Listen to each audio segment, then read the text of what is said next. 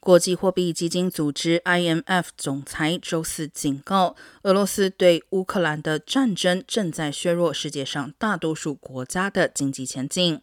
并称高通胀对全球经济来说是一个明显而现实的危机。在战争爆发前，俄罗斯和乌克兰提供全球百分之二十八的小麦出口，俄罗斯和白俄罗斯占全球钾肥出口的百分之四十。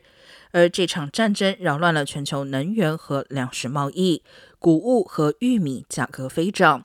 非洲和中东的领导人向 IMF 反映谷物供应量，并且正在减少。